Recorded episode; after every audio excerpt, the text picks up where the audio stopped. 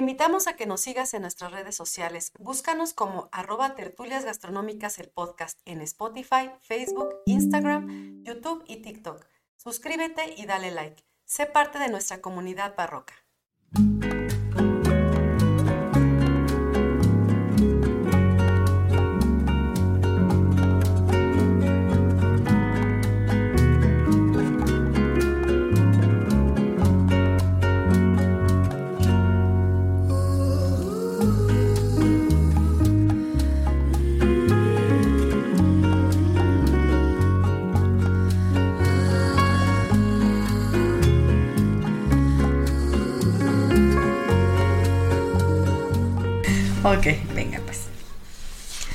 Hola a todos, bienvenidos a Tertulias Gastronómicas, un podcast donde platicamos de gastronomía, su entorno, su significado, rituales, evolución y uno que otro chisme. Yo soy Viridiana Pantoja Y yo soy Ingrid Millán. y juntas nos echaremos Una tertulia gastronómica. Ay, hasta que nos salió igualito. Pues no te acostumbres. No, ¿verdad? Porque eso es muy raro. Sin querer queriendo. Así es. ¿Cómo estás, amiga? Bien, amiga, ¿cómo estás tú? Bien contenta, como siempre, cada semana. Tú siempre estás bien contenta, ¿cómo te admiro? Eso intento. A mí, sí- a mí sí me da de repente me llega el tema este de la depresión No, y del pero no sé si te el pasa. enojamiento. La verdad es que el día que grabamos, para mí, es así como un día mágico. Sí, ¿No? Y en el previo, en el que estoy ya terminando los últimos detallitos de la investigación, la verdad es como cuando das clase, ¿no? Así que ya estás a punto de echarte el clavado en lo que te gusta hacer. sí, da como las, las maripositas en el estómago. Me gusta, me gusta, no puedo decir que no. No, Entonces no. me. Ojalá pudiéramos pasárnosla aquí todo el tiempo y estar haciendo lo que Ay, nos gusta, sí, ¿verdad? oye. Pero Dios nos hizo guapas, pero pobres. Entonces hay que trabajar. Pero siento que cuando haces lo que te gusta, No te es un trabajo. No, claro, por eso digo, ojalá que pudiéramos estar aquí todo el tiempo. Claro, claro. Bueno, pues bienvenidos a todos nuestros escuchas. Gracias por acompañarnos una semana más en este podcast. Y bueno, les agradecemos mucho el apoyo que nos han dado. La verdad es que en redes nos ha estado yendo súper bien. Les agradecemos mucho, pero pues les pedimos igual que sigan eh, poniéndole like eh, a todas nuestras locuras. Eh, a nosotros nos sirve mucho eh, que se suscriban al canal, pero que también le pongan like a, a- a todas las cosas que hacemos, es decir, a los eh, reels, etcétera, que andamos Sí, haciendo ahí. pónganle me gusta a nuestra página de Facebook. No solamente nos sigan, pónganle me gusta. Exactamente, eso nos sirve muchísimo para que nosotros pues podamos llegar a otras latitudes, que eso es lo que queremos al final del día. Así es. Y pues para que se pueda sostener este proyecto también es muy importante, ¿sale? Bien, pues sin más amiga, eh, vamos a introducirnos en el tema de la semana. Bueno, nos vas a introducir tú en el tema de la semana. Como siempre no sé de qué diablos vas a hablar, pero por tu cara siento que va a estar súper interesante, como a ver, siempre. a ver, no, vamos a ver. Nomás con que no empieces con las pinches preguntas, porque siempre me no, las no, hoy no hay preguntas. Ok, bueno. Hoy no hay bien. preguntas porque en automático me vas a mandar muy lejos. A ver, pregúntame. También. y bueno, el día de hoy vamos a hablar de los santos católicos asociados a la cocina. Híjole, sí, no hay, no sé ni más paloma. ¿Ves? No, ¿Ves? no, no. Sabía que me ibas a mandar lejos, entonces. Pues no tan lejos, pero, pero no. Pero bueno, ¿no? No, no, sí me Entonces, perdiste. el día de hoy es también un tema de, de cultura, ¿no? De cultura general, Claro. asociada obviamente a esta cultura de la alimentación. Ay, porque ayer fue, fue miércoles de ceniza, ¿no? Este, bueno, sí, cuando estamos grabando, ¿no? Porque Sí, no, obviamente hoy que grabamos cuando salen ayer. con ustedes es, es Bueno, entonces viernes, o sea, el, miércoles, o sea, de hecho, ya terminó, yo creo, para cuando Este- pasa esto. Ay, sí es cierto, de veras. Porque no se le olvida a mi amiga que estamos ya Sí, grabando la segunda temporada y cierto, apenas estamos en la ustedes están en la primera temporada. Bueno, cuando estábamos grabando ayer fue miércoles de ceniza. Así es, para que más o menos le echen agua al exactamente. ¿no? Que andamos corriendo con las grabaciones. Sí, es correcto. Espero que nunca nos alcance el destino. Ay, no, amiga, Porque luego sí se siente muy cerca. No, mira, ahí sí vamos a estar pariendo chayotes. Así es. Pero bueno, Pero bueno. Ok. Entonces, este tema me gusta, eh, lo he dado en clases, no a tanta profundidad, pero me gusta porque independientemente de la religión que profeses o de tus creencias o que seas un ateo, creo que en cuestión de alimentación y en la cuestión de la, de la cultura de la alimentación es necesario hacer un alto y entender lo que, lo que muchas sociedades hacen, ¿no? O en lo que creen. No, y por folclore también es importante. Así es, ¿no? Platicamos, por ejemplo, en, en, el de los tamales, ¿no? Sobre todos estos rituales que había. Claro. Y, este, y que sigue habiendo hoy y que en varios programas hemos, hemos dicho, ¿no? Hablábamos también en, en, cuando hablamos de San Pascualito Bailón, en el episodio 1, si no mal recuerdo, en el Muli, en ¿no? El Muli. Y que hasta colocamos la oración sí. en la página de Facebook. Síguenos en Facebook, ¿eh? Porque ahí están justamente los contenidos los adicionales, extras, igual que, en que Instagram. Aquí. No crean que no que lo que prometemos no se hace, ahí está. Lo que pasa es que, muchos usted no, lo vea es diferente. Es ¿no? correcto, ¿no? Entonces síganos, porque ahí es justamente donde colocamos. Luego, luego, en cuanto está saliendo el, el, el episodio, episodio, inmediatamente se colocan esos materiales adicionales para que puedan estar oyendo, pero al mismo tiempo revisando ese material que les deja todavía mucho más claro o se hace mucho más interesante el contenido. Y viene la bibliografía que también es importante sí. para que vean que no nos estamos sacando del de que porque de la axila la información. porque se me ocurrió. sí, iba a decir no? otra cosa, pero. Y que eso les va a servir también por si ustedes quieren eh, ir a esa bibliografía y por qué no aprender un poquito más, porque obviamente en una hora no alcanzamos a tocar todo. Híjola, sí, no. Pero si ustedes son un poquito autodidactas, que eso también estaría súper bien que lo desarrollaran porque es importante, eh, pueden ir a esa bibliografía y pueden revisar otras cosas que a lo mejor no alcanzamos a tocar aquí, pero que sí son bien importantes para los temas que, que llevamos cada semana. Uh -huh. Así es, así es. Entonces, hablábamos justamente en ese episodio que eh, una de las leyendas acerca de la creación del mole uh -huh. sucede justamente pidiéndole a San Pascualito Bailón que arregle un guiso, ¿no? Y este, y ya mágicamente después aparece el mole. Bueno, no mágicamente, pero, pero. No, porque dices se, eso. Una de esas leyendas justamente responde a, a, a, esa necesidad o esa inquietud que tuvo uh -huh. ese monje o monja al, al, solicitar, por favor, la intervención de un santo para que sucediera. Pues siempre ¿no? nos pasa, ¿no? Bueno, Entonces, a lo mejor no todos los que no profesamos la religión católica, pero sí por ejemplo, se te quema algo o ya tronaste el caldo, lo que sea, y ay Dios mío, por favor. Imagina que no, pues poquito te falta, ¿no? Para los que, por ejemplo, han tenido la... ¿Que se les quema el agua? No, cállate, para los que han tenido este, este tema de, de, de cuando te explota la olla express, que a mí personalmente ya me pasó una vez con, con este, Hay que con lentejas. los empaques. No, es que yo le metí lentejas, entonces entiendo que las lentejas taparon la válvula y por eso tronó la olla. Yo he hecho lentejas en olla express y pues no, pasa sé, eso. pero amiga. así todo el techo lleno de lentejas, la mitad de la cocina llena de lentejas. Una de dos, o no le cambiaste el empaque por el número Pero de veces estaba que nueva. estaba, o la otra estaba mal puesta, la tapa. Pues no y sé. la válvula. Pero yo sí, yo creo que sí hay varias personas a las que han tenido este, eh, Sí, hasta le este temen. feo caso de, de que les explota la olla. Entonces, cuando pasa eso, lo primero que haces es, ay, pues en San el que en quien creas, ah, exactamente, en quien creas, te encomiendas, porque Yo te doy es mi horrible. sazón, ¿no? Sí, no. mm. No, ya hay más bien, sálvame, señor, porque en una de esas, o sea, una explotada de express. No, hombre, sí te No, puede estar desfigurando la No, cara. cállate, Pero quemas, bueno. ya quisieras que te pegues, te quemas. Bueno, entonces, justamente, este, podemos empezar a hablar de que para algunos creyentes y no tan creyentes. ¿no? Existen estos santos que están considerados como los intermediarios entre Dios y los hombres y que cuando tú quieres hacer una solicitud o incluso salud, salud, salud, salud, Perdonen ustedes, ya me dio como Es alergia, amiga. Es el chilito, es el chilito de las palomitas. pero necia le querías echar ahí el- Ay, amiga, el nos gusta ese. sufrir, ya sabes. Y bueno, entonces, justamente entre, en, en estos términos de haber un intermediario, la gente se acerca a ciertos santos para solicitar algo. Dependiendo tu oficio o dependiendo eh, lo que estás haciendo, es la solicitud que haces, porque no siempre es por el oficio. Lo vamos a ver al final, ¿no? Entonces, a mí siempre me ha llamado la atención cómo es que en muchas culturas, no precisamente la, la católica, pues existen incluso varias, varias deidades a las cuales se invocan distintas cosas, ¿no? Claro. por ejemplo, Baco con el, con el tema del vino, ¿no? Que cambia, este, antes, eh, no recuerdo si era Dionisios y luego Baco, sí. Dionisios para los griegos y Baco para los romanos. Entonces, cada uno tiene diferentes advocaciones y no todos son santos. No. Algunos son, por ejemplo, arcángeles, ¿no? Este, y bueno, sí, temas de que tienen que ver con los personajes de la Biblia, etcétera. Entonces, este, este no es un episodio como para aquí recitar misa, ¿no? No, no, no.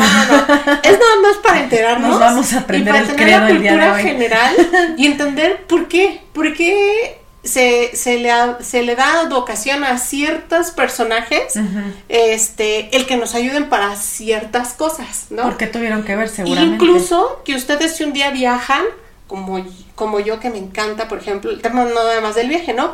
Este, no precisamente yo entro a las iglesias a rezar, No. yo entro a, admirarlas, me encanta, ¿no? El tema de arquitectura, de escultura, de pintura, y entonces trato de identificar muchísimo la iconografía de los santos, especialmente, y me encanta, me encanta, porque a veces cuando voy con un familiar, un amigo que no sabe tanto, le empiezo a decir, ah, mira, este es fulano de tal, porque así, así, así, y me dicen, ¿y cómo sabes? Ah, porque tiene esto, mira, fíjate, y les encanta, ¿no? Entonces yo creo que es como una manera atractiva de entender justamente la historia, ¿no? Y en este, en este caso, esa historia que involucra de cierta manera la cocina. Por eso escogí el tema este el día de hoy, ¿no? Ok, muy bien. Y bueno, entonces vamos a iniciar con un personaje que está asociado a Francia, eh, dando continuidad también a ese capítulo 1 de nuestra temporada 2, ¿no? Que se llama Saint Honoré. Ok. Y bueno, en español sería, sería San, San Honorato, San ¿no? Honorato. No suena tan bonito.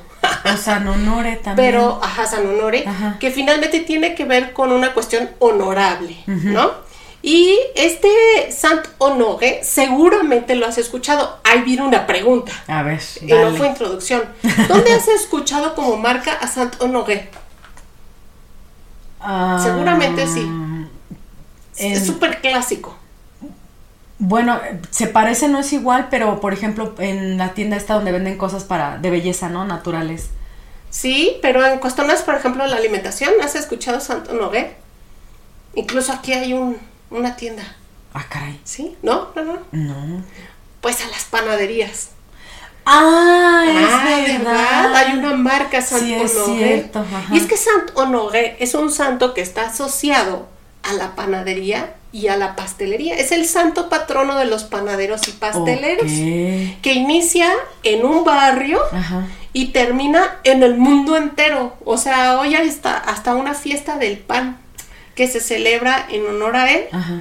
Y bueno, ahorita vamos a platicar por qué, ¿no? Bueno, ¿por qué él, no? ¿Por Sí, qué él? ¿Por ¿qué hizo? Francia? ¿Qué pasó, no? ¿Cómo decía? Y es que ¿Quién, ¿Quién es y qué ha ganado, no? Ándale, ¿qué, qué onda?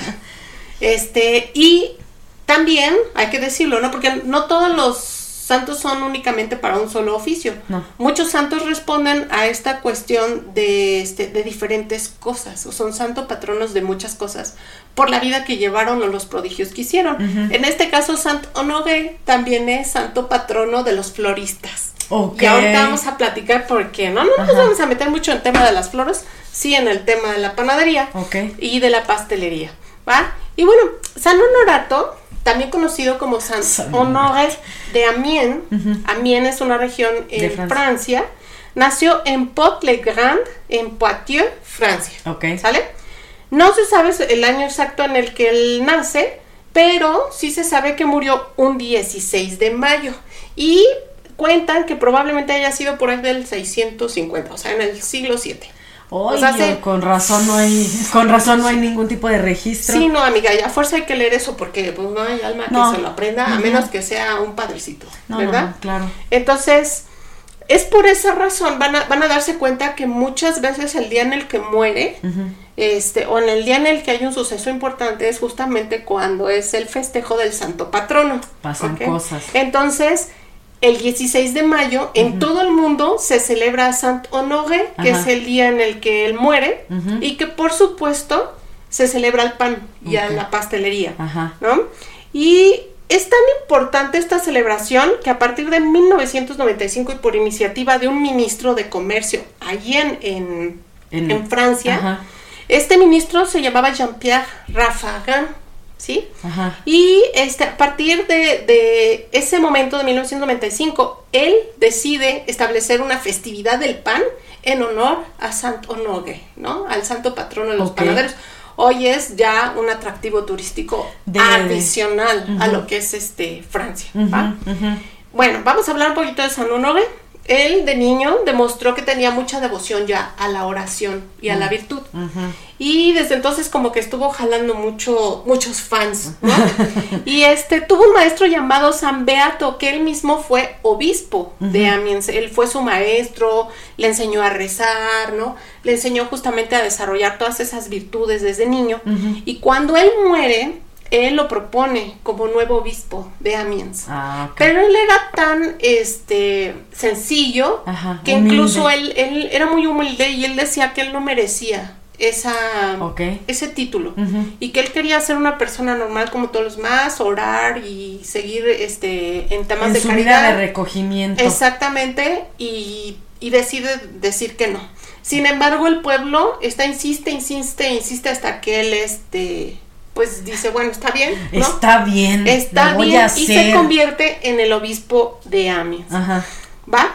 Y em, algo bien interesante, cuenta la leyenda que justamente cuando él está siendo consagrado, mágicamente aparece así, ya sabes, ¿no? Dice, La paloma. fíjate que me acuerdo mucho de mi hermana que un día íbamos en el coche, Ajá. me acordé. Ajá. Y haz de cuenta que íbamos bajando como una, una calle en donde se veía la, la ciudad así hacia abajo y veías las nubes. Ajá. Pero acababa de, de llover, entonces estaba apenas abriendo en un atardecer como el cielo Ajá. y empezaban a atravesar los rayos de luz, ¿no? Entre las nubes y aparecían solo unos cuantos, ¿no? Ajá. Y entonces mi hermana dice, se ve de Diosito. y yo me acuerdo mucho, ¿no? Porque ah, imagínense algo así. Sí. Entonces él está siendo consagrado y de repente aparece un rayo divino así encima de él ajá. y un aceite con el cual es ungido, solito, mágicamente, sin O sea, que no nadie que lo haga. Ok. ¿no? Eso está sucediendo y al mismo tiempo se está dando la noticia Ajá. en varias partes de Francia, sobre todo en regiones cercanas a Amiens, Ajá. en donde están eh, en ese momento consagrando al nuevo obispo. En eso le avisan justamente a su mamá, Ah. ¿no? Oye, ¿y no, no hubo así como una comedera antes que los intoxicara? No, no sé, para que todos vieran eso. No, amiga, no encontraron O nada que relatara eso. y la rolaron o así. No lo Sí sé. Como te digo muchas veces, la verdad es que no me consta, no estuve ahí, me, me hubiera encantado, ¿no? Pero quién sabe qué Sí. pasó, el caso que pasó. Y eso es lo que cuenta. Bueno, puede ser que haya que llovido todos antes, estos relatos ¿no? también tienen que ver con, con son leyendas, ¿no? Tienen su dejo es una de verdad parte de, y de historia, mentira. una parte de leyenda y pues obviamente como son personajes que después van a ser beatificados y luego santificados por la iglesia, Pues más pues deben tener tintes también como de hoy un Marvel superhéroe, superhéroe, ¿no? Superhéroes, Pero en temas espirituales. Ajá. Entonces tiene que estar de alguna manera como conectado a la gracia Sí, divina. para que se sume a la leyenda, ¿no? Y por supuesto todos los que vamos a platicar hoy están asociados a milagros. Ok. ¿no? Entonces ya desde ahí son como personas especiales, no cualquiera, no terrestres como tú y yo. ¿sale? No, no, no, me vas a decir que, no sé, que se, que se apareció una tortilla de harina y cosas es. así, ¿no? Entonces fíjate, ahí lo están consagrando y está sucediendo esto que yo te platico, Ajá. que sí suena bien, Fumadísimo. bien fumadísimo. Y al mismo tiempo en varias partes, en varias regiones, están avisando, ¿no? Que está sucediendo esta consagración. Y le avisan a su mamá. Ujú. Y su mamá ¿Qué estaba en ese momento horneando pan. Ok. Entonces ella trae la pala de pan y este, ¿has visto estas palas de pan Sí, hermosísimas de largas. estos hornos de piedra en Sí. donde, ah, los hornos pizzeros, ¿no? Que metes la palota hacia hacia Sí. adentro, esas, ese tipo de palas, ¿no? Ok. Entonces ella ¿Y tiene la pala de pan con y entonces pala? cuando empieza a escuchar eso dice, no, a mí no me cotorreen. Ajá. Dice, yo solamente les voy a creer que esto está sucediendo, porque antes no había internet, amiga. No. Ni, ni fotos así instantáneas por el tenías teléfono. que para correr a decirle a la mamá. Exacto, entonces la mamá Ajá. estaba pensando que se la estaban cotorreando. O sea, ella no sabía que él lo estaban Que ungiendo como obispo. Así es. O ella pensaba que su hijo seguía como si Pues nada sí, en el. perdido en Amiens, ¿no? Ajá. Orando y todo. Ajá. Entonces- pero sí sabía que era religioso, eso sí, Sí, claro, sabía. sí, ah, sí, sí. sí ya. sabía, pero no sabía hasta qué punto estaba ya llegando en ese momento. Ajá. Entonces, ella en ese momento dice, no, a mí me están cotorreando. Yo solamente les voy a creer si esta pala, Ajá. si yo la entierro, este, es- florece, ¿no? Ajá. Y echa raíces. Ajá. Y quiero que salgan rosas. Ándale. Y rojas. y rojas. Ajá. Y entonces sale de su casa, entierra la pala y se dice que en ese momento empezó como a... a- Así justo en el momento. No sé si en el momento, pero eso se convirtió en un árbol, que es lo más increíble. Ajá. Era una mora, Ajá. ¿sale? Que sí son, que se llama, creo, morera, se llaman, cuando ya son árboles así Mora, inmensos de mora.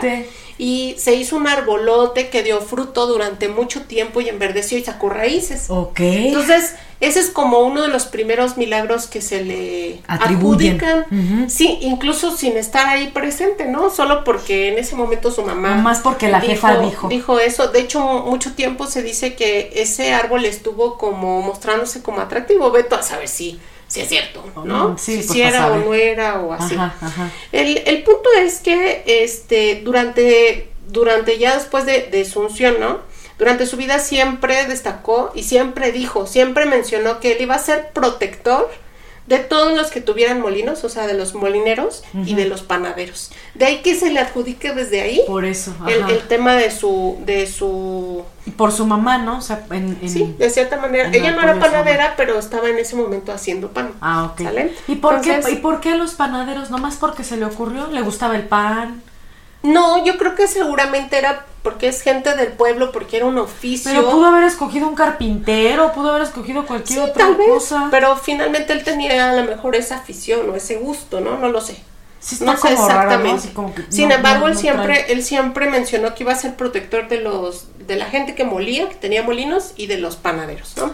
Ok. Quienes finalmente, cuando él ya después este muere, empujan y presionan mucho a la iglesia para lograr su beatificación y santificación. Ajá. ¿Sale?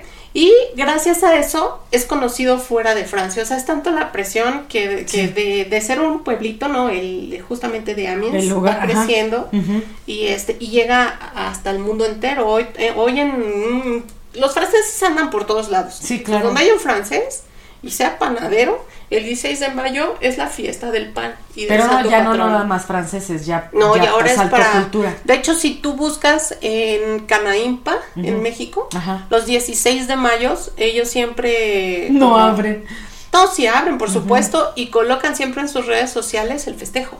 Porque de verdad es, es como el, el santo patrono. No es cualquier persona Ujú, o ujú. cualquier santo, es el santo de los panaderos. Ok. Y es un santo oficio, ¿no?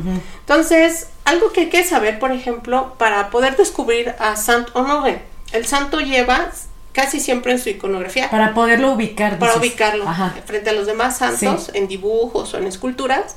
Él lo vas a encontrar con una pieza de pan, con espigas de trigo, y básicamente este puede tener una, varias, este, ¿no? el conjunto y la pala de panadero, esta que te estoy platicando, que es casi la que siempre tienen. Ajá. Y bueno, 600 años después, ya estamos hablando que ya murió, ¿no? No, sí, 600 claro. años después, en 1202, existe un panadero de nombre Renault Terrien que va a regalar terrenos para construir una capilla en su honor en París. Ok. ¿sí? Y la capilla comienza a tener muchos adeptos y muchos allegados justamente panaderos y pasteleros. Ujú. Es tanto la, la celebración este santo que va a dar inicio a, a muchas cosas, ¿no? Entre ellas, el que la calle comenzara a llamarse como Santa Honoré. Hoy si tú viajas a, a París y eres panadero o pastelero, estás obligado a ir justamente a, la, A la un. Santo Honoré a Ajá. tomarte una foto, ¿no? Y que tenga acá arriba el, el nombre y buscar incluso la capilla, porque después del- de la calle se crea todo un suburbio que se le llama ya. Ujú. Entonces el Faubourg de Santo Honoré, que es donde estaba la capilla, que después se construye también en honor a Santo Honoré. Ok. Y después de la capilla se construye una iglesia con el mismo nombre. ¿Sale? Entonces, fíjate hasta dónde llega, ¿no? Te iba a decir una pendejada, ¿no? Te iba a decir, por ejemplo, en vez de hostia dan rebanadas de pan, ¿no? O este, o de pastel. No, pues de hecho ya hoy es una feria, vas a encontrar leche. pan, ¿no? En estas fiestas justamente. Y he de platicarte también como, como sumar a esta cuestión del atractivo, que esa calle de Saint Honoré, que está muy cerca de lo que es el Hotel de Ville, que es uno de los atractivos también más importantes, y del río Sena está a unas cuadras de lo que es este Notre Dame, de la Ile de France. Y eh, ahí en esa calle vas a encontrar las marcas más prestigiosas, ¿no? De boutiques. Vas a encontrar Prada, vas a encontrar Chanel, vas a encontrar este Todas esas. todas esas que, que tú quieras y mandes, ¿no? Entonces ahí las vas a encontrar. Y para 1400 ya los panaderos se habían organizado y habían establecido en esta capilla su cofradía. O sea, ahí se celebraban las reuniones y todo lo que iban a hacer en torno justamente a los festejos y cómo se iban a apoyar como, como oficio. ¿no? Como Bueno. gremio, por así decirlo. Posteriormente, sí, como gremio, exactamente, para hacerse más fuertes. Posteriormente, en esta misma calle se va a establecer una pastelería. Ajá. Este nombre de esta pastelería va a tomarlo porque así se llamaba el pastelero, que es Chibust. ¿Sale? Ok. Chibust. Para que que si vamos a pronunciar así como se escribe. Bueno, Chubust fue un panadero que abre justamente su panadería, eh, pastelería, y en 1846 Ujú. él crea en honor a Saint Honoré este famoso, esta famosa tarta o pastel que hoy lleva su nombre. Hoy a donde vayas, si es una pastelería, panadería francesa, es muy Vamos probable que dentro de su carta o dentro de sus productos puedas encontrar eh, el, el Pastel pastel Saint Honoré, ¿no? O tarta Saint Honoré. Y bueno, ahorita te voy a platicar de qué está hecho, Ujú. ¿no? Pero bueno, fíjate, él hasta se inspira y crea en su honor ese, ese postre. Hoy ese postre, en París especialmente, lo buscan las familias cuando un niño va a hacer su primera comunión. Es como el pastel de la primera comunión. Ajá. Fíjate hasta dónde llega la Sí. cuestión de la, de la costumbre, ¿no? Y bueno, ahora les voy a platicar cómo está hecha esta sonore. Ojalá que estén ahí ya googleando, Buscando la información. Que de todas maneras vamos a pegar una, una Sí, en los extras va en ahí los la extras. información. Van varias cosas, ¿no? Les voy a mandar el, eh, porque hasta ubiqué el mapa ahí Ajá. de la Rue Saint Honoré y de la iglesia, la iglesia Saint Honoré, muy cerca de donde les platiqué. Este, y vienen también el, el letrero, ¿no? De la Rue Saint Honoré, viene en la Hubiéramos ido, amiga, Sí, a pues, grabar pues desde vámonos, ahí. va- no sé a grabar, pero vámonos de paseo a comer una tarta Santo Noé, ¿no? Sí, ¿Por qué no? caray. Y bueno, es un pastel que nace justamente aquí, estamos hablando de que es París, y lleva una base de pasta que suele ser como quebrada, una pasta común y corriente, de fondo, la cual se va a hornear junto con una pasta choux. La pasta choux es la con la que se hacen los profiteroles, Los esos que van huecos, ajá. ¿sale? Que se Y hace en la estufa, que se tiene que cocer en la estufa. O sea, En bueno, horno. Ah, Lleva dos, la sí, pasta, lleva dos sí, cocciones. ajá. La primera es justamente sobre Ajá. la estufa, la segunda en horno. Bien. Ajá. Entonces, estos profiteroles se van a, a pegar a la pasta, bueno, todo se hornea, se van a pegar con caramelo e incluso antes de pegarlos se tienen que cubrir con caramelo. Es una operación, el pastel se ve muy fácil. Pero ¿no? es complicado. Es complejo porque trabajas con caramelo y el caramelo, Ay. las quemadas no te quiero decir. No, sí, ya- ya te he visto. Son este, buenas. Entonces Sí. ahí sí tienes que poner mucha atención y pues que no se te pase el punto de- del caramelo.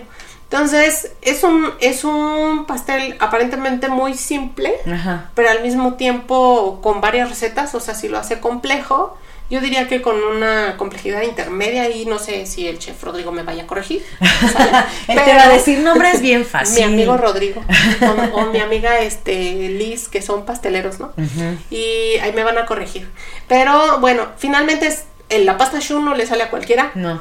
y luego el caramelo también Menos. hay que tener ahí un, tema y este una vez que tienes los choux y la pasta se pega con caramelos y se hace una especie de coronita Ok, ajá, ajá. alrededor, pero queda un hueco adentro. Entonces estamos hablando de que queda, digamos, la base redonda y luego las bolitas de profiteroles alrededor en la orilla rosca, y queda el centro así Hueco. este hueco.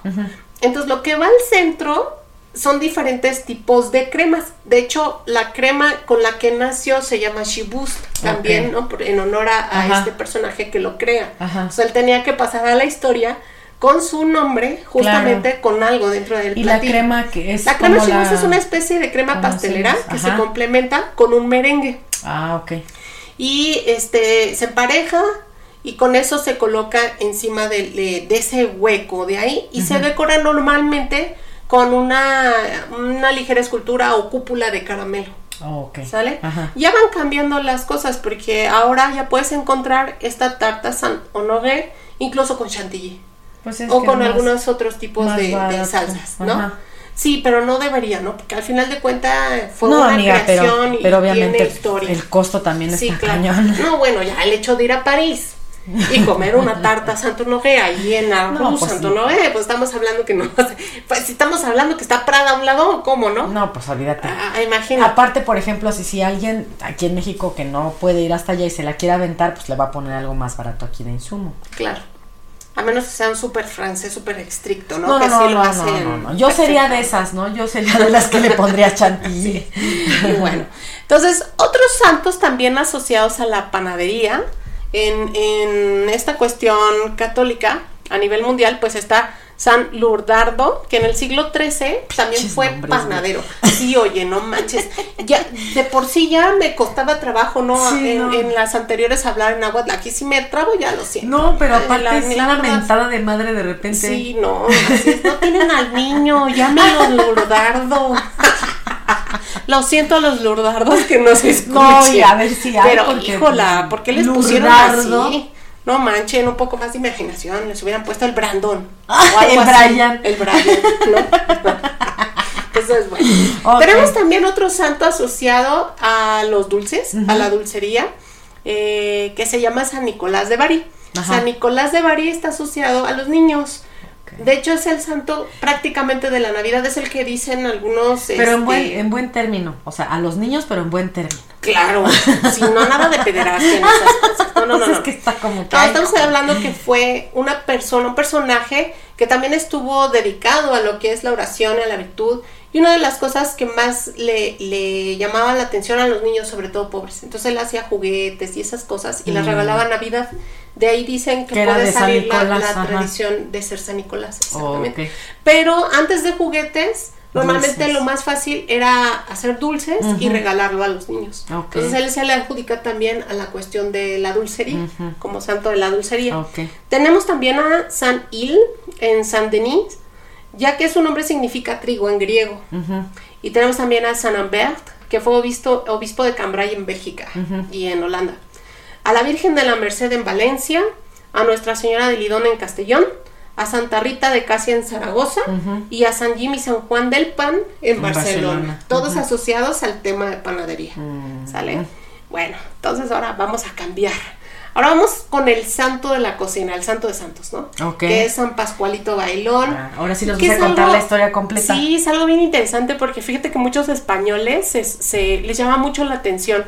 San Pascualito Bailón nunca tocó América, ni siquiera coincide con el con este ¿cómo El se llama? descubrimiento de No, sí América. coincide, pero o sea, está lejos de eso, ni, su pensamiento ni siquiera estuvo Que venía a las colonias. exactamente, Ajá. ¿no? Entonces, como que no, no, no concuerdan, pero ya cuando te pones a rascarle a la historia y empezar a investigar un poco más de este santo, Ajá. te das cuenta de por qué está asociado a- al tema de la cocina. Ajá.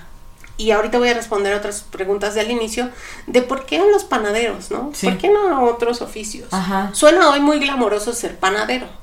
No, Pero- es, pero una es una chinga. chinga, es una bueno, o sea, nosotros los amigos que tenemos vemos cómo están muertos en vida.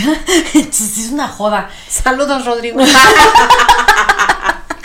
Este, no, sí, o sea, simplemente el hecho de levantarse tan temprano y empezar a producir tan de madrugada. Sí, no, son los que más temprano se paran, No, amiga. Eso sí, los que son hoteles de 24 horas y pobres chefs que también y cocineros andan en, en turnos de la, Sí, de la noche. No, pero, pero no, uno se la pasa bien. chinga ser Uno se la pasa bien en esos momentos.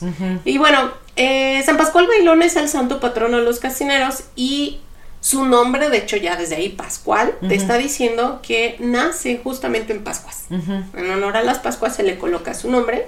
Él provenía de una familia muy humilde. Él nació este, en, en Torrehermosa, Aragón, España, y se piensa que pudo haber nacido en mil- 1540 y lo que sí es que murió el 15 de mayo de 1592. ¿va? Ok. Y bueno, él desde niñito salió a trabajar Como todos como en esa todos época. y este su oficio fue de, de pastorcito. Entonces él pastaba cabras y así diferentes No, ganados y los llevaba a las colinas a pastar.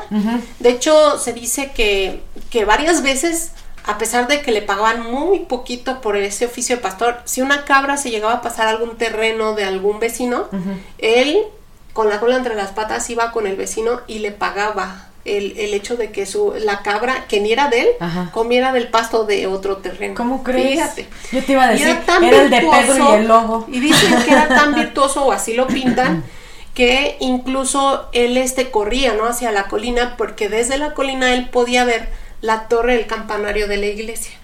Y entonces cuando los demás empezaban a tomar misa, él se hincaba a orar. Y decía el, el dueño del ganado, que mucho tiempo eh, trabajó su ganado, que el regalo más preciado de este niño que tú le podías dar Ajá.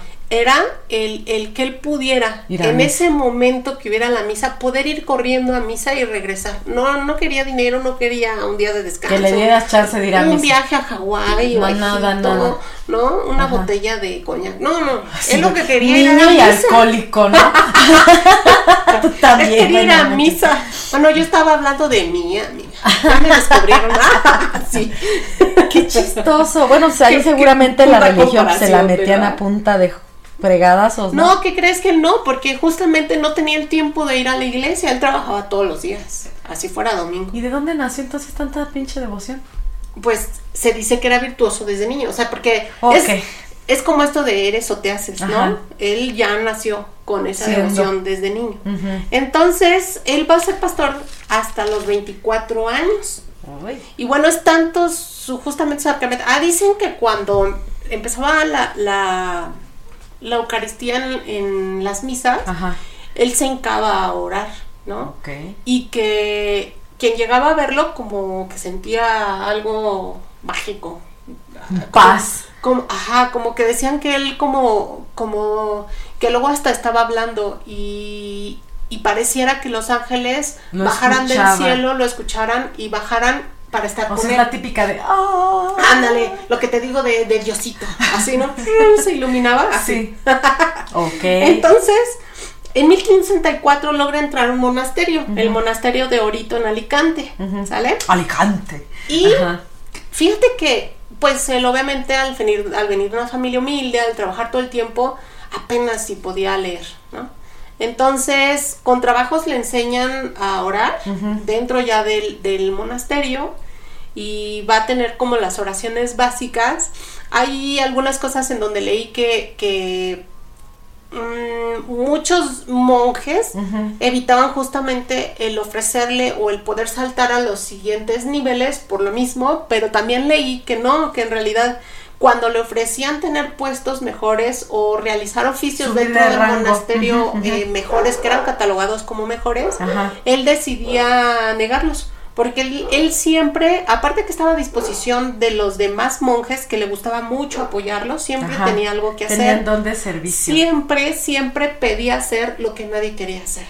Entonces los oficios que eran como los más feos o despreciados dentro de los conventos Él los hacía. era por ejemplo el ser cocinero. ¿no? Ah. Él fue portero, Ajá. él fue por ejemplo el que lavaba las letrinas, Iu. él este también fue mensajero y él me- en esa en esa época eh, ser mensajero y irse por ejemplo hacia Francia Ajá. era muy peligroso porque ya estaba mucho de los rebeldes del, del protestantismo y cuando veían eh, pasar algún fraile o así lo apedraban o casi lo agarraban Apedreaban. para apedreaban sí, perdón, perdón, Bueno, es que apedrar es diferente, ¿no? Que entiendo que es Sí. con otro tipo de piedra. sí, exacto ¿Con, Oye, cuál pero- piedra, ¿Con cuál piedra quieres tú? Con un tabique. Oye, pero entonces sí tenía vocación, porque para Sí. lavar letrinas, así de yo me ofrezco. yo me ofrezco. O sea- Y aparte no era, o sea, terminaba, por ejemplo, las letrinas, ¿qué más hay que hacer? Y entonces, por ejemplo, los monjes, eh, él, él es dentro de los monjes franciscanos, entonces los monjes, eh, por lo que estuve leyendo, no les encantaba, por ejemplo, el ser limosnero. Pues él decía, yo, yo pido limosna.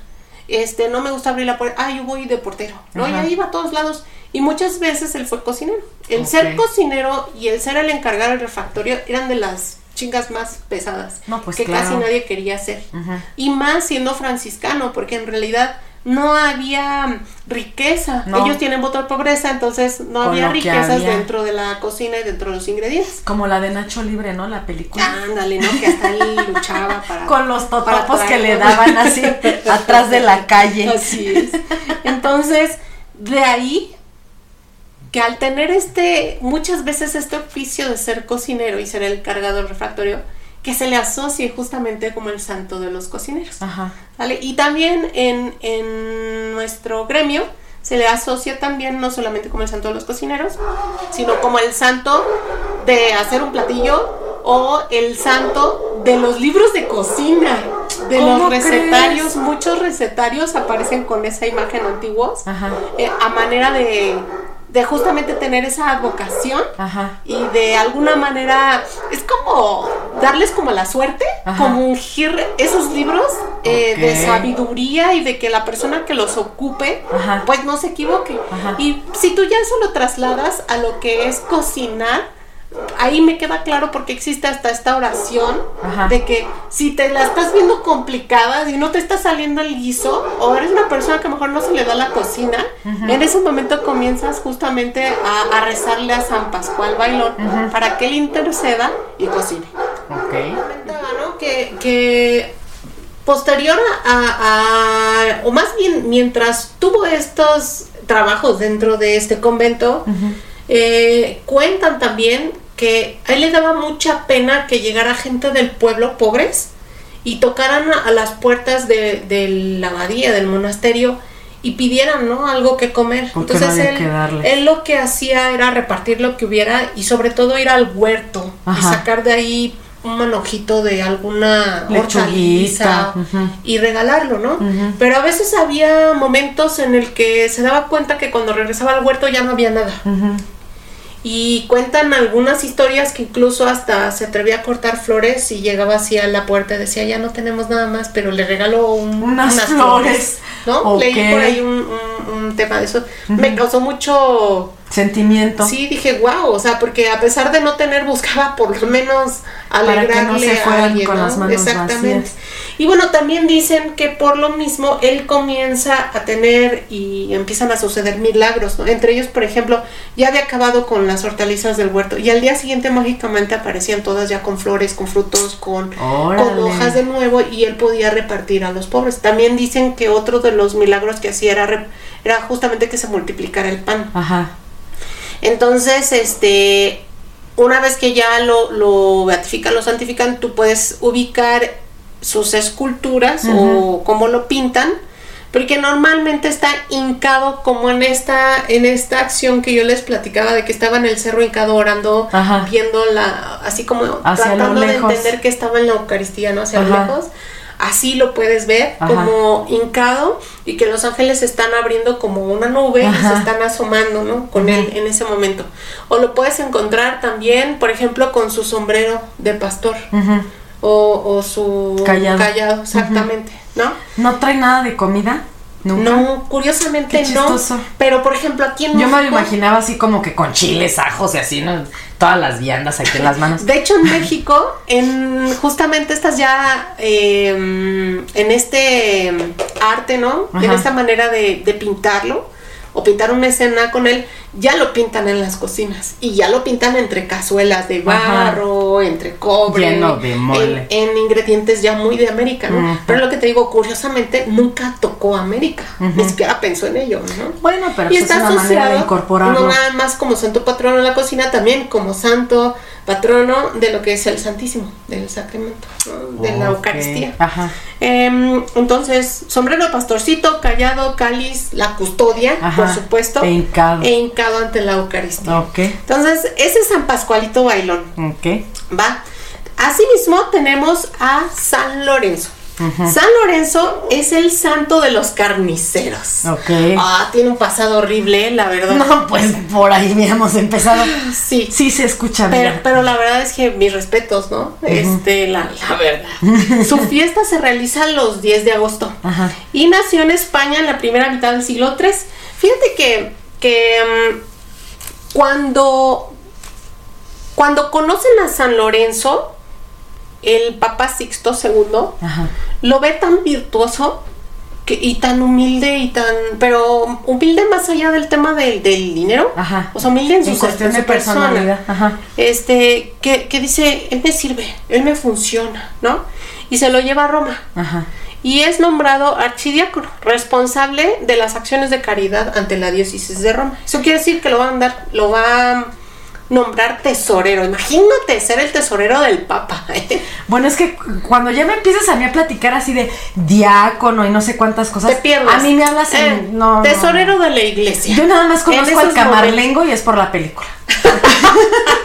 O sea, le dice el Papa, Ajá. tú te vas a encargar del dinero. O sea, todos los recursos y lo, Tú los vas a manejar llamado el tesoro de la iglesia, tú lo vas a manejar, tú lo vas a administrar, porque eres muy honrado.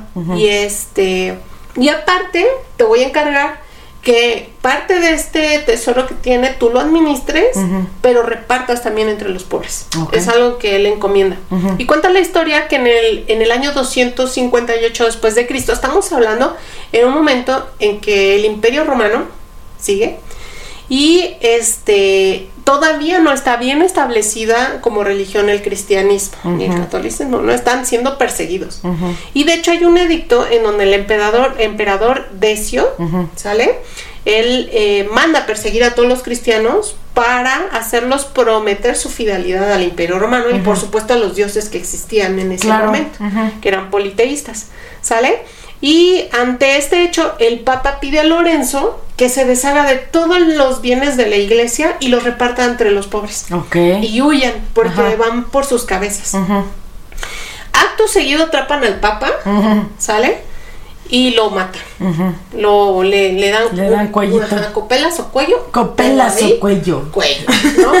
Entonces, lo decapitan el 6 de agosto. Sopas. Y bueno, esa, ese acto lo tiene que ver Lorenzo, porque en automático O sea, los agarraron juntos. no, no los agarraron juntos. De hecho, el papá, le, El papá lo quiere de- tanto, lo Ajá. quiere mucho y le confía tanto en él que le dice, Lorenzo, tienes que deshacerte de todos los bienes de la iglesia, repártelo entre los pobres. Y vete. Y vete.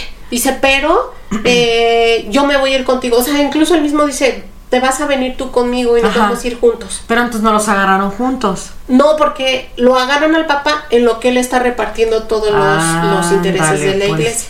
Y está al chismosón papá, abajo cuando lo están no, lo, lo mandan a llamar porque saben en automático que él es el tesorero. Ajá. Entonces el que les importa. Y al, va. Papa, al papa lo atrapan y le dicen que aparte de convertirse Ajá. y de arrepentirse, Sí. tiene que entregar todos los tesoros de la iglesia. Sácate, ¿no? Ajá. Y entonces, este. no lo hace, por supuesto. No, y a él lo citan y lo hacen ver justamente como. Pero sí va. Decapitan al papa, sí, lo Pero atrapan. qué tonto, pues no, No, hubiera ido. no va, lo atrapan. Ah, ok. Y yo lo dije, hacen ver. Ven y ahí va, ¿no? Ah, sí. Ay, no, Ay, man. no, no, menos a eso, ¿no? ok. Entonces, eh, cuando apresan a Lorenzo, después de que pasa esta decapitación, lo llevan ante el emperador, quien a su vez lo lleva ante Valeriano, que era en ese momento el prefecto de Roma. Después se va a convertir en, en, en emperador. Y desde entonces Lorenzo ya hacía milagros, porque dicen que aún en las peores, él lograba convertir a la gente que estaba a favor del politeísmo, los lograba convertir después de los milagros que hacía. Ok. Ujú. Incluso, este, hubo varios, él estando en prisión, convirtió a varios prisioneros y soldados Ajá. al tema del cristianismo. ¿Por qué? Porque él curaba enfermos. O sea, dentro de los milagros que se le atribuyen es curar enfermos y, por ejemplo, devolver la vista a los ciegos. Hubo, había un ciego en la prisión y le devolvió la vista. Entonces eso al verlo un soldado romano quedó impresionado y se convirtió al cristianismo. Entonces Ajá. eso era un peligro para el imperio Claro, romano, por supuesto. ¿Sale? Ajá. Y entonces el emperador lo cita y le dice, este, le A ver, hace Lorenzo. prometer a Lorenzo que todo lo, tes- lo que era el tesoro de, De la iglesia. la iglesia, Ajá. que él juraba y perjuraba que estaba ahí en Roma, que, tenía que le iba a dar un tiempo el que él decidiera para que lo juntara y se lo entregara. Pero él al ya lo había emperador. repartido, ¿no? Obviamente estamos hablando de que es un momento en el que Roma, el imperio romano, tiene muchos problemas. Sí, ya viene en Recuerdan decadencia. que, que hablamos justamente en, el, en los episodios de Roma que hay un momento en el que pues la frontera está tan grande y hay tantos pueblos bárbaros que quieren entrar a ella que muchos de los recursos se van justamente a la guerra, ¿no? A vestir a los soldados, a darles de comer y se está perdiendo justamente hacia adentro todo lo que es esa riqueza que, que tenían como imperio de tributos y así, Y ¿no? necesitaba más lana, ¿no? necesitaban mucha lana. Entonces estaban en crisis en ese momento. ¿Sale? Y Lorenzo le promete que sí, que va a juntar los tesoros de la iglesia. se Ajá, los va sí. a dar tres días después. Ok. ¿Sale? Sí, mira, y yo nací ayer y me chupó el dedo, ¿no? Y bueno, lo que hace Ajá. es juntar a todos los enfermos, los mendigos y los indigentes de Roma Ajá. y esperar al emperador. Y cuando ya le dice, es, ellos son el tesoro de la iglesia católica. Entonces, el emperador así es una burla o que no. Imagínate cómo estaba de enojado. No, pues olvida. Yo pensé que me ibas a decir, bueno, cuando dices que junto a los enfermos, dije, le va a aventar uno con lepra, ¿no? te pasas. Sí. ¡Ay, te va uno con No lepra! manches. ¡Y córrele todo! Y este tiene centenario aguas. tósele, tos. No, sí. Ah, Dale la mano, al fin te limpiaste con ella. No te lavaste las manos. De cólera. De cólera. Tósele aquí al agua y pásasele. Sí, tome su copa de emperador. Escúpele. Ok. Así. Le escúpele los pies. Bueno, entonces eh, llega el 10 de agosto, que es justamente cuando se termina el tiempo, y Lorenzo, al presentarle al pueblo, a la gente más necesitada, hace obviamente que el emperador se No, súper pues, claro. enoje, ¿sale? Y entonces lo manda a torturar. Y después de torturarlo, ahí te va la tortura, ¿no? Lo subieron al potro, Ay. le colocaron plan- placas incandescentes dentro de los costados, sea, placas mu- mu- al rojo vivo. No, se te queda la piel ahí pegada, sí. ¿sale? Y, a- y lo subieron a una especie como de cruz donde les jalaban los, los miembros, ¿no? Las extremidades Sí. hasta dislocarlos. Y entonces, este, a pesar de todo eso, él nunca cambió de actitud, nunca dobló las manos, ni siquiera Pues, cambió ¿Cómo de iba a doblar las manos si estaba amarrado? Pues sí las dobló. ya ni las sentía. Oh, ya ni las sentía, amiga, ya.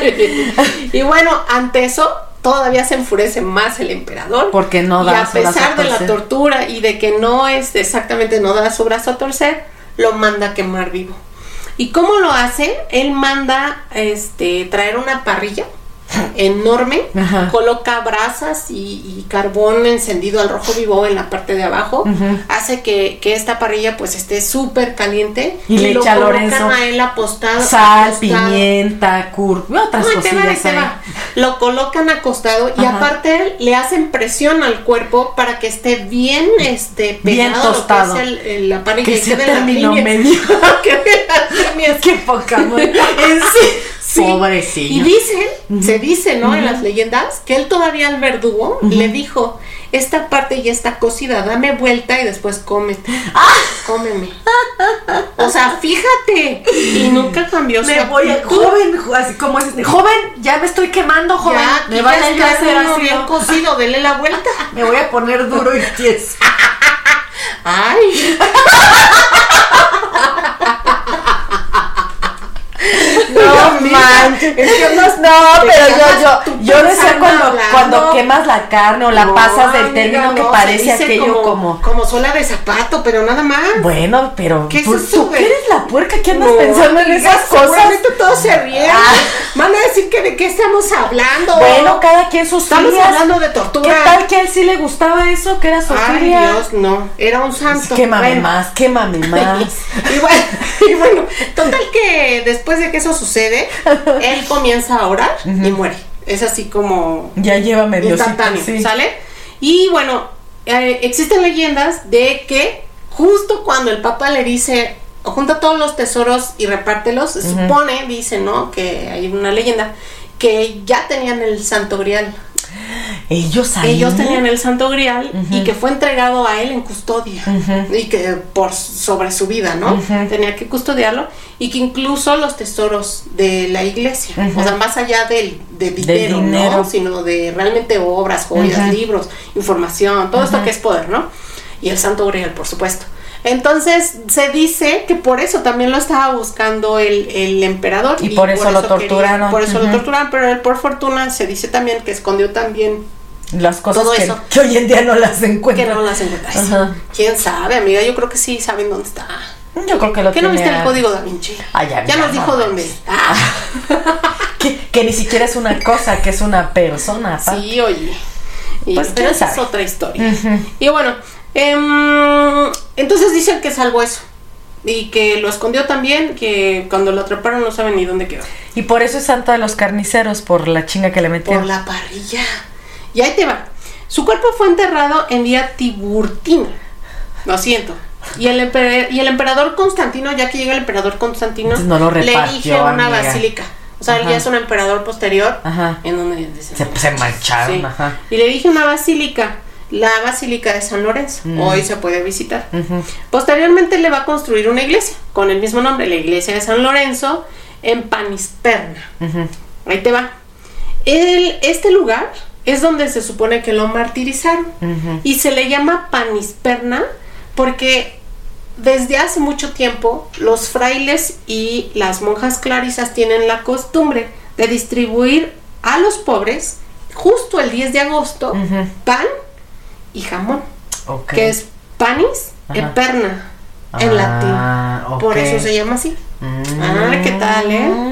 Y bueno, finalmente sus reliquias, sus reliquias después fueron regresadas a España, de donde él es justamente donde nació, y sus restos se encuentran hoy en día en la Catedral de Santa María de Valencia. Ok. Entonces, si alguien quiere conocer a, a- bueno, no a él, no, sino ver las reliquias Ajá, o estar en el lugar justamente en donde está, Ajá. es ahí en Valencia. Ok. ¿no? Su iconografía es bien interesante porque a San Lorenzo tú lo puedes ver justamente con un cofre, con una bolsa Ajá. que representa, o con un cáliz lleno de oro que representa los tesoros Ajá. justamente de la iglesia. Claro. Pero también, además de otros elementos, con una parrilla. eh, así a un lado grandota. ¿No? Y Antes no eso- lo pusieron dando vueltas así, güey. Sí, como si fuera rostizado. No, eso sería un espetón, amiga. No sería la parrilla. No, ya sé, pero pues bueno. Ajá. Y por lo tanto, desde entonces es asociado como santo de los carniceros. Ok. No es el único. Ahí te va. Hay otro santo patrono de los carniceros que se llama San Bartolomé. San Bartolomé eh, lleva en su iconografía un cuchillo grandote Como el del chef. y su propia piel. ¿Cómo? Ajá. Por eso, ahí te, ahí te porque él Pero fue- ¿cómo que él su es propia piel? mártir porque lo desollan vivo. Entonces en la iconografía tú ves al santo y ves a su misma piel, aunque él está con su piel, Ajá. ves sus mismas facciones y toda la piel así como que la trae agarrada en alguna parte. Y eso Como si fuera representa un que saco fue de- así desollado vivo. ándale. Ay, Así caray. es. Y bueno, ahorita te voy a platicar por qué. ¿sale? Este, él es también, por lo tanto, patrono de los fabricantes de libros. Suena, Claro, por la piel. te ajá. suena, ¿no? De guantes, de pieles, de zapatos, ¿no? De los zapateros. Oye, esto de parece. los sastres. Esto parece leyendas legendarias y un asesino serial. ¿Qué pedo, güey? no más. Sí, sí está medio creepy. Sí. Pero bueno. Y también es santo de los mercaderes de queso y de los viñadores, o sea, aquellos que se dedican al vino, de los que trabajan la vid. Y bueno, San Bartolomé en realidad tenía otro nombre, ¿sale? Su nombre era Natanael. Dicen Ajá. que este le fue dado este segundo nombre o sobrenombre y ya se conoció como San Bartolomé. Fue uno de los doce apóstoles de Jesús. Felipe lo, lo presenta a Jesús.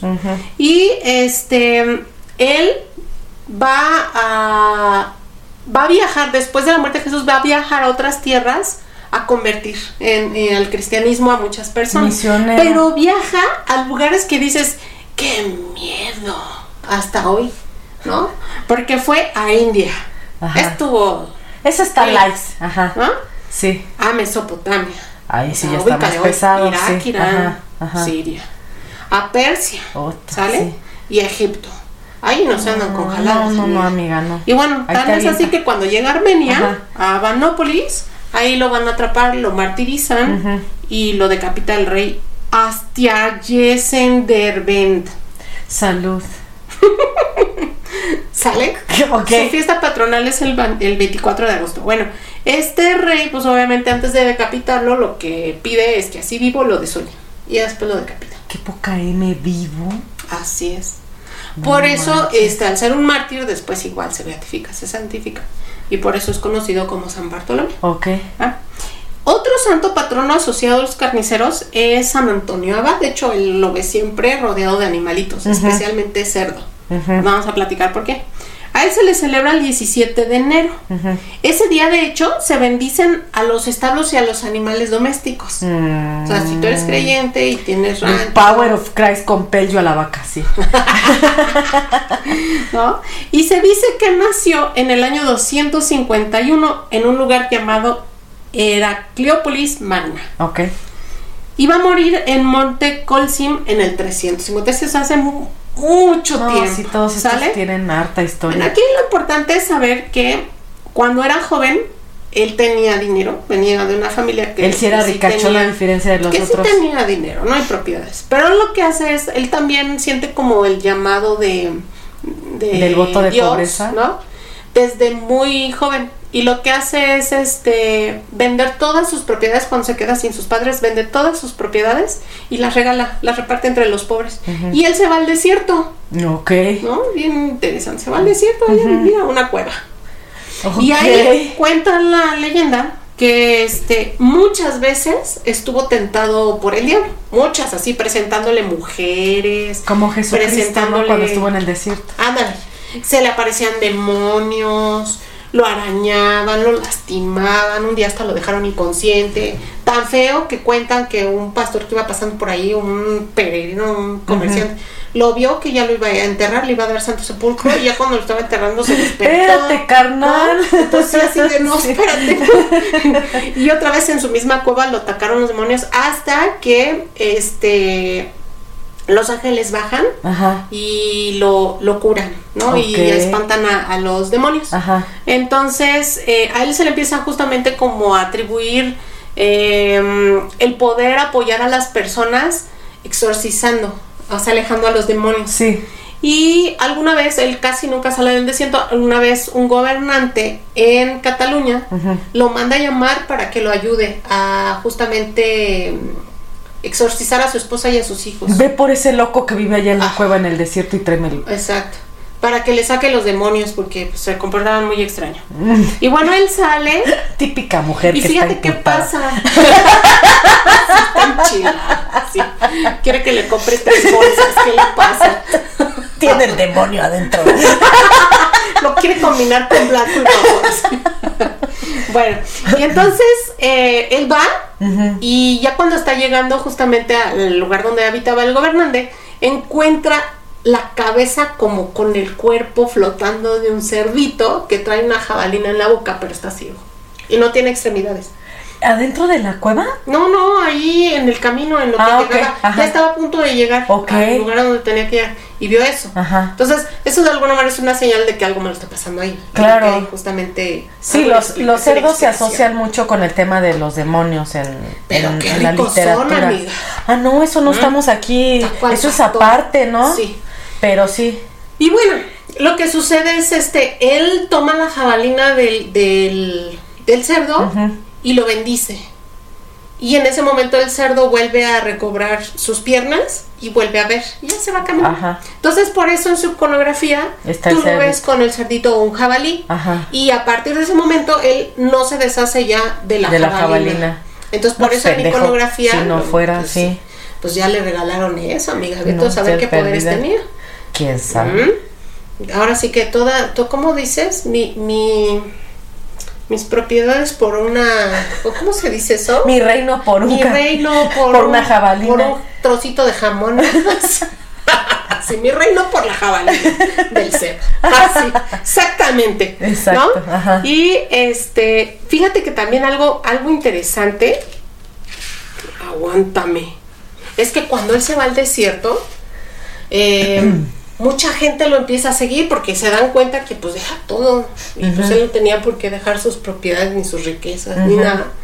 Y mucha gente lo ve tan virtuoso que empieza A seguirlo por convicción. Pero él claro. no, él quiere ser ermitaño y no quiere que lo estén molestando. Entonces lo que hace es empezarlos a, a- como a congregar, como que empieza a ver tú con, con tu- contigo y contigo y contigo. Y se van a ir para allá.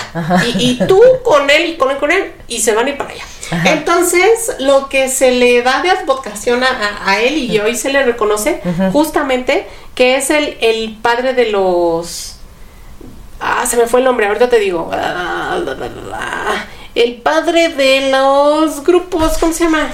De las como células. cristianas. Creador de los monasterios. Ah, ok. De las órdenes, haz de cuenta, ujú, como ujú. mendicantes, ¿no? En donde se agrupan y tienen ciertos votos, pero todos son como...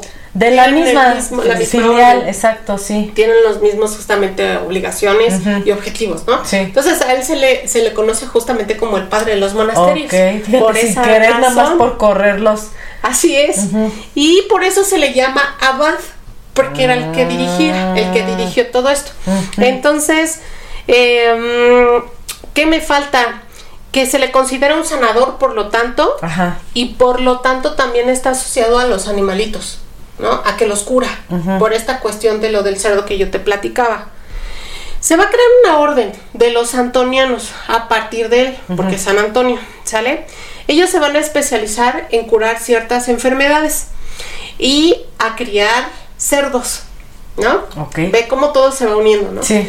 Crían cerdos porque van a utilizar su grasa para poder ungir a aquellos enfermos de una enfermedad que se llama mm, De la piel. ergotismo. ¿Y esa qué qué? Esa enfermedad son vasoconstricciones que Ah. se le dan a los vasitos sanguíneos, tanto los chiquitos como los grandes, que van haciendo que las eh, extremidades como que se adormezcan Ajá. y van tomando una coloración azul. Pero llega un momento en que ya no se oxigenan No, se te muere. y, y exactamente, y les tienen que amputar los miembros. Ajá. Eh, obviamente en ese entonces pues no se sabía mucho de ciencia ni de medicina, Todo pero lo ellos cortaban. ungían con esa, con esa grasa de los animales, de los cerditos a estas personas y varios curiosamente se, se, ¿Se componían? Se componían, no sé por qué. Eso sí, no lo sé, no soy médico, pero muchos. Si algún médico sí nos escucha, por favor, hay sí. como que nos conteste. Yo, creo que también, bueno, ahí no sé si haya ciencia o no, pero están asociados milagros justamente a eso Ah, y a esa orden por lo mismo. Entonces, eh, eh, este santo, ya después, ¿no? Ya cuando se ponen, ahora sí, cuando ya hay ciencia, se, dan- se dan cuenta que esta, esta cuestión de la vasoconstricción se da por comer pan de centeno con un hongo que se llama el cornezuelo. Eso lo estudié uh, de la universidad. Ese cornezuelo, cuando tú comes esas harinas ya pasadas, lo que hace es se te implanta el micelio, o sea, se te va, se, se te va regando dentro del, Ajá. del cuerpo. Ajá. Y entonces llega un momento en el que se muere tu tejido y te tienen que ir cortando las extremidades. Te van cortando así un pedazo de dedo, el dedo completo, la mano. O se te van cortando en te van cortando en pedacitos. pedacitos. Si es que llegas, ¿no? Porque este puedes morir en el intento. ¿Y si hay cura para eso? Mm, No sé si haya cura. Si hay un médico, por favor, auxilio. Ok. No, nos Sí, dice. sí, sí, claro. Seguramente sí, porque pues hay muchos fungicidas ahora, pero no sé qué complicaciones traiga posteriores. La verdad desconozco. Ok. ¿no? Este, y bueno, entonces la iconografía de este santo es que porta un bastón en forma de T, que es llamada Tau, que es la última letra del alfabeto judío. Y esta significa las cosas últimas o el destino final que tú tienes. Ok, ¿Vale? ujú. Entonces, cuando ves un santo que tiene por ahí esa T, Ajá. ya es no por eso. te está diciendo que es San Antonio Abad. Ajá. Y que este, este también vas a encontrar el cerdito o el jabalí. Ajá. Vas a encontrar la jabalina. Ok. Y este, ¿qué más? ¿Qué más? Pues nada más, básicamente, ¿no? No, pues te- ya te, ya te pasaste, como Ah, siempre. Espérame, espérame. Ya nada más voy a cerrar con broche de oro para que no me odies, porque hoy pensé en ti. Y ya que estaba investigando los, los santos justamente asociados a la gastronomía, Ajá. nada más me gustaría eh, mencionar aquellos que encontré relacionados con la hospitalidad, Anda, ¿no? Que finalmente pues. es nuestro gremio completo. Claro. Estoy muy orgullosa al pertenecer, ¿no? Sí. Y entonces encontré que, por ejemplo, el de los hoteleros es San Martín de Tours. Él, él, dentro de su historia, eh, va en su caballo, en un jinete, llega a un pueblo, encuentra un pobre, llevaba una capa, él la corta a la mitad y, se, y tapa con eso al mendigo. ¿no? Y bueno, tiene otra historia, pero es muy larga y no la voy a contar. No, amiga. Pero él está asociado justamente a la hospitalidad. Es un hotelero. No, no un hotelero. El es santo de para los hoteleros. Ajá, Exactamente. exacto. Luego, los que están asociados a los, a los viajeros los santos patronos es José, el esposo de María. Rafael, el arcángel Rafael, y San Roque. ¿no? Todos peregrinos. Por alguna razón estuvieron o escapando de ser perseguidos o este por alguna razón viajando en distintas circunstancias, con algún objetivo, sí, con alguna misión. Y el, el santo del turismo es Francisco Javier, que eh, él dentro de su encomienda va a ser evangelizar y lo van a mandar hasta Asia y hasta samuráis convirtió, ¿no? Estuvo en Japón, en China, en varios lugares de, de Asia y bueno, ya al final este muere dentro de esa encomienda, ¿no? Pero vean cómo hay santos asociados Pero qué a chistoso. todo. Yo en la vida había escuchado que había un santo que tuviera Bueno, que ver te con los traje para que no veas que no, pues ya- pienso en ti. hoy aprendí algo nuevo. Porque si no, nunca. Bueno, aparte, como yo nunca me he puesto. Porque como no es mi área, o sea, no ni me interesa. Este. Pues por eso a lo mejor no lo sabía. Pero muy mal de mi parte y muy bien de tu parte que me enseñaste eso el día de hoy. Así es, ¿no? Porque insisto, aunque no seamos o musulmanes o judíos o católicos o lo que tú quieras y mandes, o ateos, eso no te quita el que no sepas de cultura general. Y por lo menos nosotros que trabajamos en el turismo estamos obligados a saberlo porque eso es un atractivo turístico también y forma parte de la cultura de la alimentación. Entonces eso nos da eh, saberes importantes y significados que nosotros podemos emplear a nuestro favor. Claro. ¿no? Y como Es personas correcto. cultas, respetando, ¿no? También. No es que uno se convierta en, No, claro. ¿no? Sino que uno se hace más sabio. y, y entonces empiezas a decir, ah, ya entendí. Entonces, ¿por qué existe esta panificadora que se llama Santo? ¿No? O Claro, esta marca, sí. o esta calle, o esta iglesia. No, pues todo tiene historia, todo. Si nos, Así imagínate que nos pusiéramos a de cada una de las cosas a hablar de la historia, no acabamos nunca. Así es. Bueno, pero de eso se trata, ¿no? De que Así sigamos es. aprendiendo, claro que sí. Sí, de eso se trata este, pro- este programa, ¿no? Así es, ya ibas a regarla. ¿eh? Este programa. Así que, pues no sé, amiga, ¿qué te pareció? Muy interesante. Muy interesante porque sí, te digo, mm, de la parte de, de- del tema de la religión, eh, específicamente de la católica, la verdad es que yo no le he entrado mucho, que sí hay unas partes que sí me interesan por el tema del turismo, como el sincretismo y otras cosas, pero en esta parte no me había metido, fíjate. Está súper interesante. A mí me llama mucho la atención, insisto, porque aunque yo a lo mejor en una iglesia no me meto No, yo me meto en otros temas como de arquitectura, por ejemplo, pero sí, me pregunto, ¿qué santo es? ¿Quién sabe? Aunque, aunque sea por temas iconográficos, no los distingo porque pues no. Pero bueno, vamos. La próxima vez te que vas a es- acordar Esa de es mí. tarea para si es que mí. encuentras alguno de estos santitos, Los voy a buscar, fíjate. Así es. Bueno, es, pues amigos. terminamos una semana más. Muchas gracias, amiga, por compartirnos toda tu sapiencia como siempre. Muchas gracias a las personas que se quedan con nosotros toda la hora. La verdad es que es un montón. Yo sé, pero son kilométricas. sí son kilométricas. pero, Pero, bien interesantes. yo- no sí, van a negarlo. La verdad Han es que aprendido. esperamos que no se aburran. Lo tratamos de hacer lo más interesante que podemos y lo más ameno que se puede. Como siempre nos hemos echado nuestras Sí. tertulias tú y yo. Es correcto. Sí, aquí nada más nos hace falta alcohol y ya con eso. A veces. A veces, casi, casi A siempre, veces. casi siempre sin querer. Entonces, bueno, pues muchas gracias. Les recordamos, por favor, que se suscriban a nuestras redes sociales, que le den me gusta a todas. Tenemos TikTok, tenemos Face, tenemos Instagram. este, Apóyenos en Patreon. Tenemos nuestro Patreon, que ya tenemos muchísimas recetas ahí arriba cargadas. Con clases Este, magistrales. son, la verdad es que están súper completas de todos las, de, de algunos platos más bien de los que hemos eh, hablado en, en los episodios pasados. Y más sorpresas. Exactamente. Entonces, bueno, pues nos vemos la siguiente semana con otro tema súper interesante. Y pues nada, amiga, que estés súper, súper bien. Nos vemos. Bye. Bye.